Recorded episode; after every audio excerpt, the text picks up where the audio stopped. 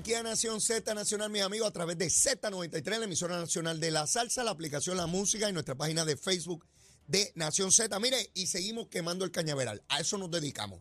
Y cierto expertise que hemos desarrollado en esta cosa. Mire, hoy está con nosotros el alcalde de la ciudad capital de San Juan Bautista, el licenciado Miguel Romero. Alcalde, saludos. Saludos, Leo. Buenos días. Encantado de estar aquí en tu programa y compartir un rato contigo y con toda la gente que nos escucha. Gracias, gracias por aceptar Y los que nos miran alcalde. por las redes sociales, estaba viendo cientos de personas ahí Bueno, pegadas. están ahí. está- Miguel, eh, todas las mañanas. todas las mañanas están mira, ahí. ah, bu- bueno, de- después hablamos de... de- de- Yo entré al minuto número 9. Exacto, te escuché, exacto. escuché toda esa. Vamos, vamos, vamos para allá, vamos para allá. Este, alcalde, quiero empezar hablando de, de la ciudad capital y de las cosas que están pasando allí. Para mí ha sido impresionante, por lo menos, ¿verdad? En el tiempo que yo llevo en este mundo y de los alcaldes que han pasado por la ciudad, PNP y populares, yo nunca había visto un esfuerzo tan inmenso por reconstruir, porque no es, es reconstruir las calles de la ciudad. Eh, usted se impuso eso como, como una meta.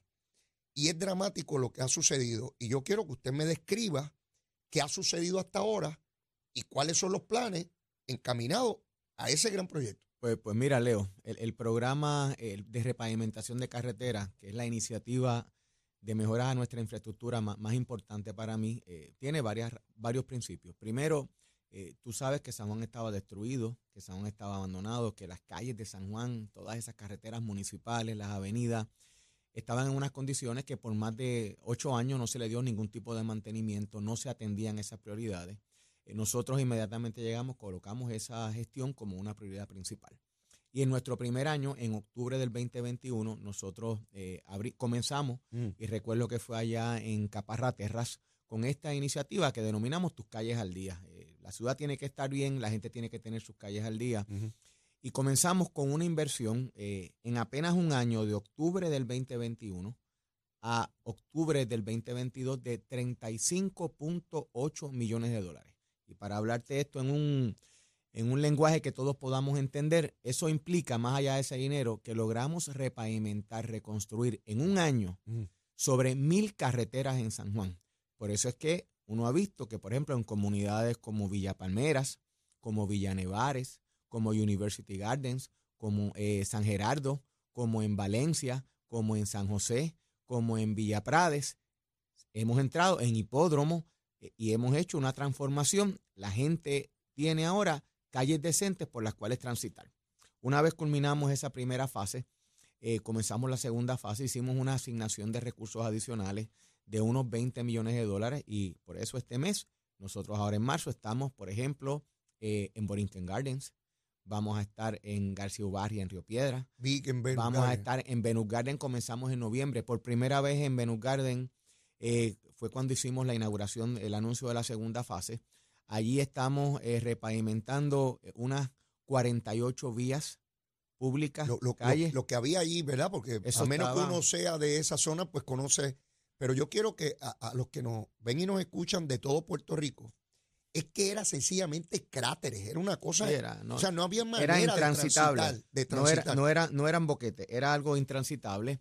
Nosotros comenzamos con una, la inversión solamente en Venus Garden es una inversión de 2.7 millones de dólares. Solamente ahí. 2.7 millones de dólares y estamos tomando y repavimentando 48 calles en esa comunidad, incluyendo que debe estar ya por finalizar, se está trabajando en la actualidad, usted pasa por allí en el día de hoy, todo lo que se le conoce como la avenida Acuario, que se convierte en la Park Gardens y termina allá, en, se le conoce como de Diego, en esa Sí, sí, misma vía, sí. y termina casi allá llegando al, al, al expreso para ir hacia Trujillo Alto. Todas esas carreteras estaban todas desbaratadas, todas destruidas. Y nosotros vamos a continuar haciendo eso. La ciudad capital de Puerto Rico, que es el epicentro económico, es financiero, es salubrista, es turístico, tiene que tener calles decentes. Y, y el hecho que eso se haya abandonado, pues nos obligó a nosotros a, a meterle el pecho a esa situación. Y, y la aspiración nuestra es que eh, en este cuatrienio nosotros logremos invertir en San Juan eh, una cantidad aproximada a 60 millones de dólares en lo que es la reconstrucción de carretera. Y para, para dar contexto, si tú buscas en los pasados, diría yo, eh, 20 años, Sí. 20 años, en un cuatrienio, en un cuatrienio, en carreteras, la asignación más grande que habíamos tenido probablemente era cercana a los 20 millones de dólares. Eso es más de tres veces lo que nosotros estamos. En 20 años. En 20 años. Solamente 20 millones. 20 millones de dólares. Y usted el momento, en el tiempo que lleva ya, ya, ya, está puesto. Ya está puesto sobre 55 millones de dólares en carretera. Así que eso es lo que estamos haciendo. No tan solo es carretera, también son las vías de movilidad peatonal. Por ejemplo, estamos este año en nuestra zona turística llevando a cabo una inversión de 11.8 millones de dólares en lo que son eh, las aceras. Ya es un proyecto que culminó el diseño. Estamos eh, optimistas de que vamos a salir a subasta eh, durante el mes de mayo y lograr comenzar la construcción este mismo año de, cientos de metros. ¿O por qué diseño? ¿Es una, es una acera distinta a lo que porque estamos...? estos proyectos, como hay, como hay, por ejemplo, lo que estamos haciendo no es tan solo las aceras, son las aceras es la cablería para los nuevos eh, postes de luminaria, luminaria, por ejemplo, con sistemas de cámara, ah, con energía solar, y todo eso requiere, ¿verdad?, que, que, no es reparar una acera, por ejemplo, donde se levantó una losa o se cayó un árbol de María, que en eso también tenemos una subasta y estamos trabajando en las aceras. Si tú vas, por ejemplo, a la avenida Ashford, eh, hoy día, eh, sabes que el que ha caminado por allí, o mucha gente que hace ejercicio, que son este tipo de acera que tiene losa. Son losas. Y a veces los carros se ubican sobre las losas, ¿verdad? Que no está acostumbrado a ese peso, se han caído, se han levantado. Nosotros sí hemos reparado, ¿verdad? Y hemos hecho unos trabajos paliativos en lo que vienen los diseños completos de todas esas, de todas esas aceras. Estamos invirtiendo eh, mucho en eso. Ahora, eh, eh, otro proyecto que es bien importante para mí, ¿verdad? Sin, sin, sin, sin que nos vayamos a alejar del tema de las carreteras, es que nosotros en el área de Río Piedra.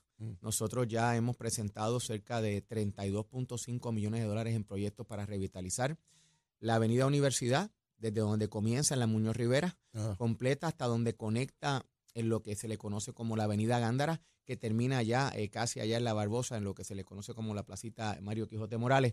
Allá toda esa área se va a estar revitalizando. Hemos eh, asignado sobre 4 millones de dólares para la revitalización del Paseo de Diego. Comenzamos con el proyecto Paseo del Arte. Por primera vez en muchos años también, eh, desde la administración del exalcalde Jorge Santini, no se hacía prácticamente nada en Río Piedras. Tú sabes que se había creado el proyecto aquel de Río 2012, se descarriló, tan pronto hubo cambio de gobierno. Uno de los proyectos más ambiciosos de Santini.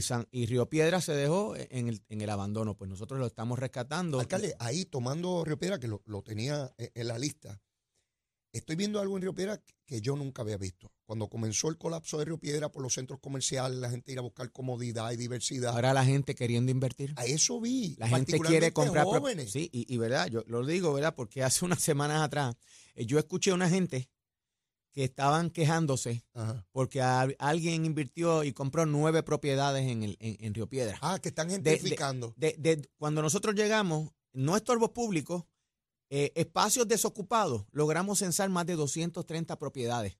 Ya fuese, eh, no eran estorbos públicos, pero eran que se podían habilitar para ocupación inmediata. Nosotros inmediatamente comenzamos un proceso, ¿verdad?, de eh, buscar incentivar. hemos firmado seis decretos de desarrollo económico en negocios en Río Piedra. ¿Qué significa eso, alcalde? bueno, pues, por ejemplo, un decreto de exención es que nosotros usted va a ubicarse en Río Piedra, es un lugar que, que necesita apoyo, que necesita inversión económica, pues allí en Río Piedra, allí en la Ponce de León, frente a la plaza, se desarrolló un hotel y nosotros dimos un incentivo para que ese hotel por los próximos cinco años eh, no tenga que pagar patente municipal, no tenga que pagar contribución sobre propiedad mueble de la porción municipal, porque eso era un espacio vacío no estaba generándole nada al municipio. Nosotros promovemos la inversión, promovemos empleo en Río Piedra y de ese modo lo que estamos ayudando a revitalizar. Asimismo lo hicimos con el negocio del Churro Bar, que era un restaurancito mexicano que abrió allí, que le fue tan y tan bien que ahora hay otro negocio que ocupa el espacio y ellos agrandaron y se van para la calle Serra. O sea que están moviéndose.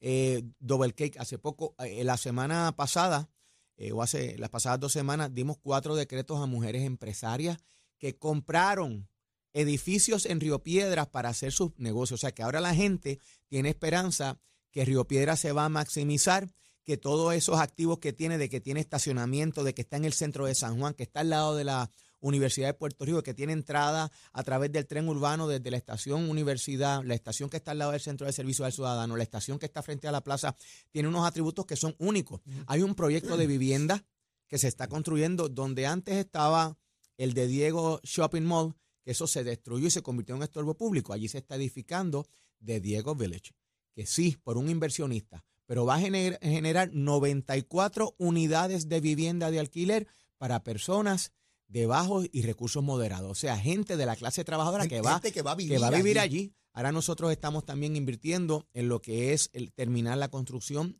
del eh, CDT de Río Piedras, del segundo piso, que nunca se había terminado y asignamos sobre 10 millones de dólares para eso. Estamos también llevando a cabo mejoras en la plaza del mercado de Río Piedras, la repavimentación de la calle Arzuaga, de la calle Vallejo. Así que mira, este, son proyectos importantes. Eh, eh, de nuevo, el carretera es, el, es el más ambicioso porque la idea es que durante todo este cuatrenio podamos impactar eh, prácticamente todo San Juan. Siempre va a haber de forma residual un boquete que aparece, una tubería que se daña y va a haber que arreglarla, algo que hay que trabajar. Pero lo que no queremos, lo que yo no quiero ver y, saber es que nuestra gente de San Juan, que probablemente una persona que vive en Puerto Nuevo, nosotros en Puerto Nuevo no hemos terminado. Nos falta la parte norte. Pero ya, por ejemplo, si tú te ubicas en el cuadrante que va desde la Piñeiro hasta la Roosevelt, entre la Andalucía y la de Diego, ahí nosotros repavimentamos sobre 70 calles. Y la gente que vive allí, Leo, probablemente el que es dueño de su casa, ese es su principal activo. Y el tener una calle al día, decente, bien hecha, que dure, que dure, le ayuda hasta a proteger el valor de su hogar si tiene que hacer una hipoteca, si lo tiene que tasar por alguna cosa, si lo quiere vender para darle algunos chavitos a sus hijos, cuidar de su propia salud. Pues mira, eso es lo que yo quiero. Ayer pasé por la Andalucía y está preciosa esa calle que tenía montones de hoyos también, particularmente en el semáforo que se entra hacia la Piñero, que eso ahí era, había que, ir en un jeep para, para, licecito. Se atendió, se pintó, se construyó, al igual lo hicimos con la de Diego, lo hicimos también con la San Jorge toda la semana nosotros le avisamos a la gente dónde estamos. Por ejemplo, esta semana, en el condado. estamos en la calle Tres Hermanos, en la calle Aldea, en la calle Estrella, en la calle Primavera, en la Julián Blanco, en Pérez Morri, en la calle Guayama y la calle Francia también, que llevaba mucho tiempo sin hacerse, en Borinquen Gardens, que la vamos a atender completa. En los caminos de Cupé y Bajo, en los caminos Caraballo, Los Pomales, Los Ayala, Belando González, Los González, Los Hermanos. Nosotros estamos atendiendo, este es el proyecto más importante. La gente puede entrar a sanjuan.pr, Ahí está la información de tus calles al día. Nos puede escribir también para tener una idea de cuándo podemos llegar hasta su comunidad, porque cuando uno está trabajando, y eso yo lo entiendo, eh, antes la gente... O sea, que yo puedo, yo puedo escribir ahí, alcalde, y decirle claro, cuándo va la mía. Te puedes comunicar y, peticionar, ¿verdad? Y nosotros le informamos al ciudadano si está incluida en esta fase o si va para una fase adicional. Lo mismo hicimos en noviembre cuando hicimos el anuncio, que le anunciamos a, ¿verdad? a través de la prensa desde Venus Garden cuáles eran las, urbanizaciones y calles que íbamos a estar este, atendiendo y ahora lo actualizamos cada semana. Eh, del mismo modo, ¿verdad? Y quería comentar que genera ansiedad, porque antes eh, tú podías radicar una querella en el municipio de San Juan mm. y no se te atendía. Cuando nosotros llegamos a San Juan habían sobre 5 mil querellas de boquete y nada se atendía en San Juan, absolutamente nada. Ahora a través de las redes sociales, de las distintas plataformas, pues por mm. ejemplo, eh, hace varios meses yo tenía a la gente de Borinquen Garden, mira, alcalde, ¿cuándo, van, ¿cuándo vienen para acá? ¿Cuándo vamos para allá? Yo me reuní con la comunidad más o menos para octubre o noviembre. Le dije, mira, la próxima fase, nosotros vamos a coger esta urbanización. Y ahí estamos con la comunidad. Y así vamos a estarlo haciendo durante todo, todo el resto de, este primer cuatrenio. Eh, quiero que, nos explique, alcalde, toda esta situación que surgió con los centros Start, eh, lo que usted encontró cuando llegó, qué pasó con las certificaciones federales y cuál es el estatus de eso. Bueno, pues mira, este, eh, Leo, una vez nosotros asumimos el, control, ¿verdad? La administración municipal, eh, ubícate durante la transición que la transición que prácticamente fue inexistente. Nosotros tuvimos que llegar al Tribunal Supremo para eh, nosotros procurar que la administración saliente, la entonces alcaldesa, cumpliera con su deber legal de promover una transición ordenada. Lamentablemente la transición ordenada pues nunca ocurrió. Eh, hicimos algo allí, lo, más que pudimos nosotros llevar a cabo. En ese proceso surgió algo que la administración pasada tenía conocimiento y era que se había descalificado al municipio de San Juan como administrador del programa Head Start a nivel de toda la ciudad. ¿Qué significa eso? Eso significa que el municipio eh, en el pasado administraba 45 centros educativos de edad preescolar para eh, Early Head Start, el programa de, edad preescolar y escolar, y que esos, el, ya el municipio no iba a administrar ese proceso, que ahora todo eso iba a ir a una competencia. Eso lo sabían desde el 2020 y no dijeron absolutamente nada.